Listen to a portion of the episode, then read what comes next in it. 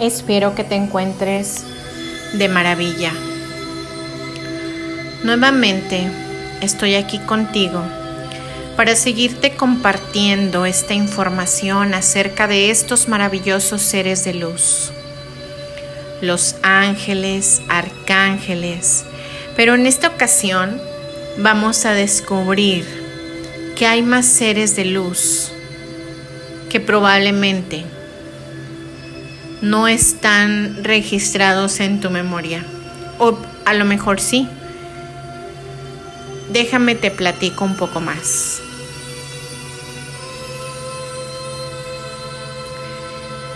En esta ocasión quiero compartirte acerca de la jerarquía angelical.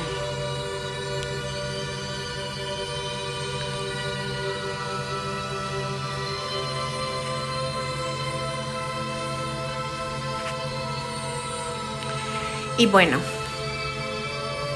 se dice que de la misma forma que el universo, los ángeles tienen un orden. En la actualidad, se pueden mencionar varias versiones de su organización, ya que desde el medioevo surgieron diversas interpretaciones sobre las órdenes angelicales. La interpretación más aceptada y difundida es la de Pseudo Dionisio, la cual data del siglo VI.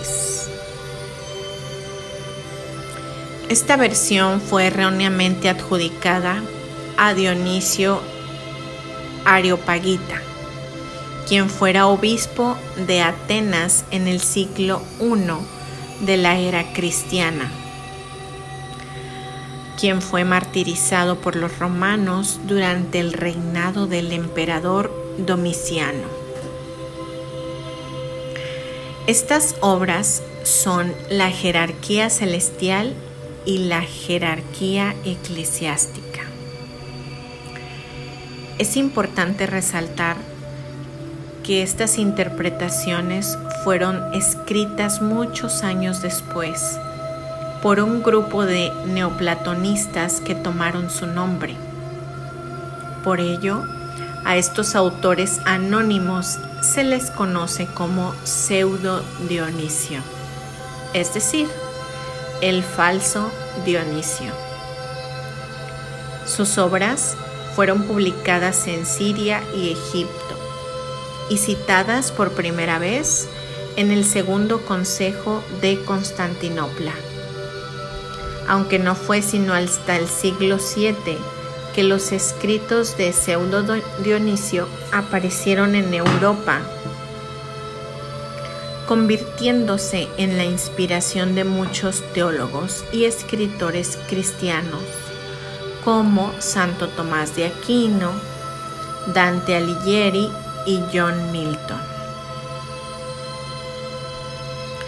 Ahora bien, según la versión de Pseudo Dionisio, existen tres órdenes angelicales compuestas por tres coros cada una, por lo que sumando todas las órdenes tenemos nueve coros.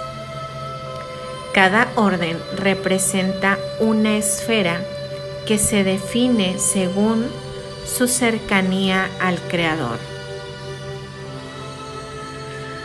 A partir de este principio, la más cercana a Dios es la conformada por los coros de tronos, querubines y serafines. Solo estos ángeles tienen acceso al trono de Dios y los ángeles guardianes a quienes se les permite tener acceso a Dios solo en favor de su custodio. Por otro lado, se encuentran los coros de la tercera orden. Ellos son los ángeles más cercanos al hombre. Como se puede observar, los ángeles tienen toda una organización que les permite cumplir con las distintas funciones y con la responsabilidad que Dios les ha asignado, ya que en esta organización está implícita su cercanía a Dios y a los hombres. Vamos a hablar de la primera esfera.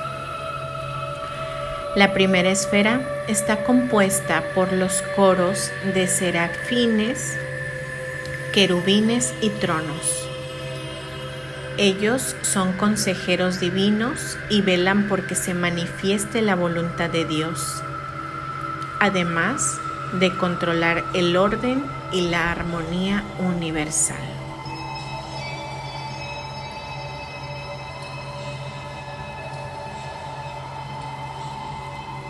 De los, de los primeros que hablaremos son los serafines. Se dice que los serafines son el más elevado de los coros angélicos.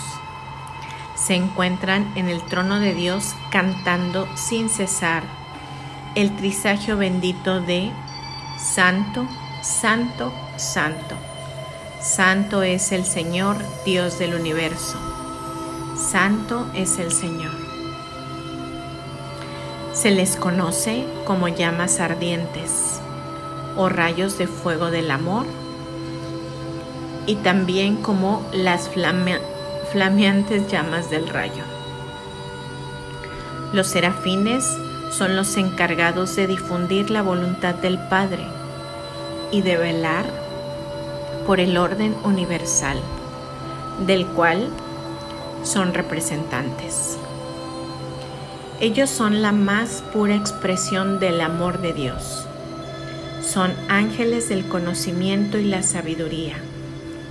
Se caracterizan por la pureza y el fervor con el que aman las cosas divinas. Por esta razón, el calor que emanan se relaciona con dicho fervor. Estos ángeles se encuentran directamente ante la presencia del Señor y se, les, em, se los representa con tres pares de alas un par que cubre su rostro, otro que cubre su cuerpo y otro que cubre sus pies. Según las tradiciones antiguas, esto se debe por una parte a que deben proteger su cuerpo de la energía emanada por la presencia del Creador y por otra a un acto de humildad ante Dios. Ellos generalmente son representados como llamas de fuego. Una de las cualidades de los serafines es que son cantores y músicos. Por esta razón se les suele representar usando instrumentos. Ellos transmiten la frecuencia del amor impersonal y la sabiduría del amor.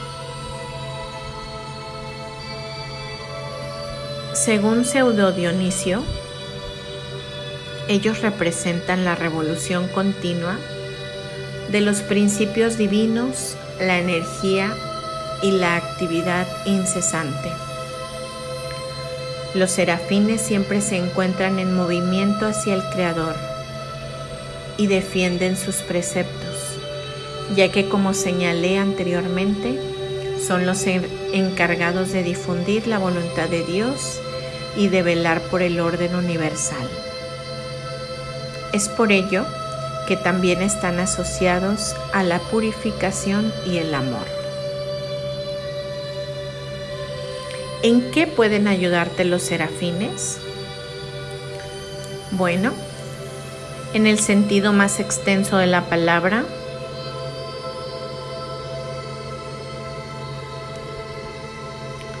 a desterrar la oscuridad, ya que son luz y amor puro. En consecuencia, ante su presencia no puede prevalecer las sombras ni la oscuridad. Además, te otorgan sabiduría, iluminado tu mente. Te permiten conocer y conectarte con el amor porque iluminan el corazón y te elevan de regreso al Padre, iluminando tu alma. También te pueden apoyar en tu proceso de iluminación y ascensión, así como a cumplir la voluntad del Padre y en consecuencia tu misión de vida. A abrir el chakra cardíaco y coronario para expresar de la forma más pura el amor y la compasión hacia toda la creación y a sanar los cuerpos energéticos.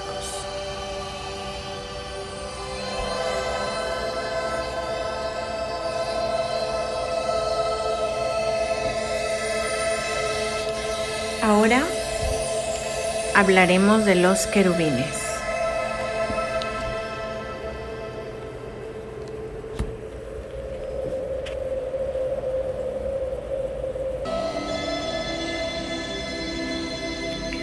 Los querubines son el segundo coro angélico.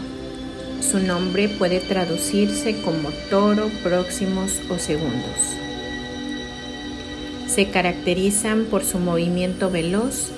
Según el profeta Ezequiel, se ven como carros de fuego y en el Apocalipsis se hace referencia a la velocidad de su desplazamiento, la cual es similar a la de un relámpago. Los querubines tienen como principal misión alabar al Creador y recordarle a la humanidad la gloria divina. Este coro es liderado por el arcángel Gabriel. Estos ángeles son los guardianes de la sabiduría, pues son los portadores de la sapiencia recibida directamente del Creador. Ellos sostienen el equilibrio de la creación, de las galaxias, los sistemas y las órbitas planetarias para que éstas no se destruyan. Los querubines están a cargo del resguardo de los lugares sagrados del planeta en los que se ha custodiado la sabiduría. Pero además, conducen a los iniciados a obtener la sabiduría sagrada.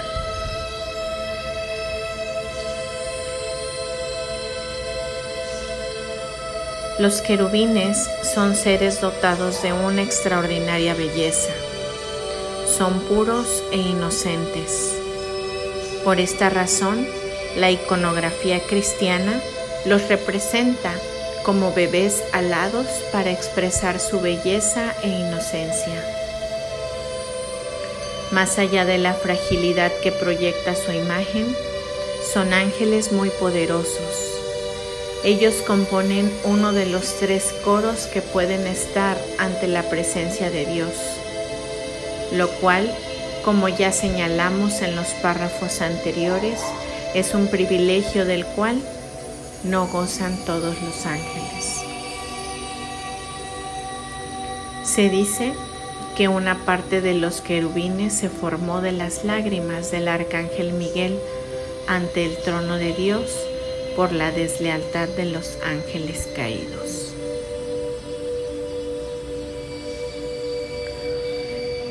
¿En qué pueden ayudarte los querubines?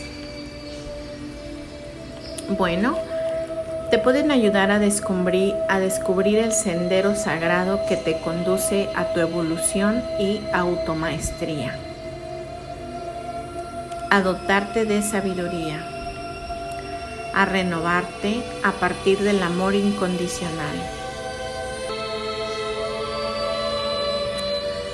a transmitirte el fuego eterno del conocimiento divino que transforma las obras.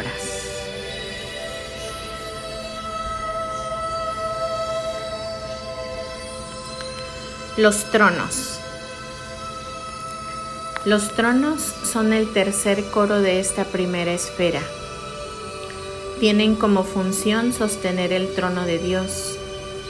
De hecho, se los describe con forma de ruedas o vórtices de energía sobre los cuales reposa dicho trono. La historia cuenta que estos ángeles fueron probablemente los encargados de llevar a Enoch y al profeta Elías al cielo. En la antigüedad también se les conocía como los espíritus guardianes de las estrellas. La misión de estos ángeles es sostener la energía que proviene del Creador para esparcirla al universo, inspirar fe en el poder del Creador y llevar la justicia divina, para así proclamar constantemente la verdad y hacerla brillar, pues de ellos emana la gracia sublime que es dirigida hacia la concreción de nuestros deseos, ya que ellos cristalizan aquello que la voluntad y el amor han puesto en movimiento. Los tronos llevan un repertorio de nuestras acciones. En consecuencia rigen los registros akáshicos y el tribunal del karma. De esta forma pueden guiar en la organización de su futura vida a aquella alma que va a encarnar para que así pueda pagar el karma de sus vidas anteriores. Además, son los portadores de la perseverancia y son quienes inscriben en nosotros las leyes del universo, las cuales implantan en nuestro pensamiento, otorgándonos la facultad de comprenderlas al instante sin necesidad alguna de estudio o análisis. Dos de sus regentes son Satkiel y Jofiel.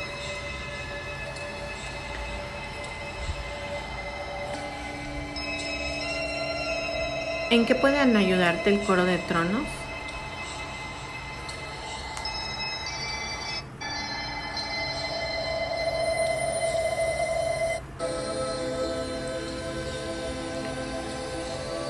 a plasmar y corporizar los buenos deseos y proyectos personales en el plano espiritual y material, a manifestar la justicia divina en una situación, a incrementar nuestra fe, a revelar la verdad en caso de requerirlo, a seguir el camino que te lleva a cumplir con tu plan de vida para tu mayor evolución, entender las leyes universales que te rigen, lo cual contribuye a que hagas el uso más óptimo de tu encarnación.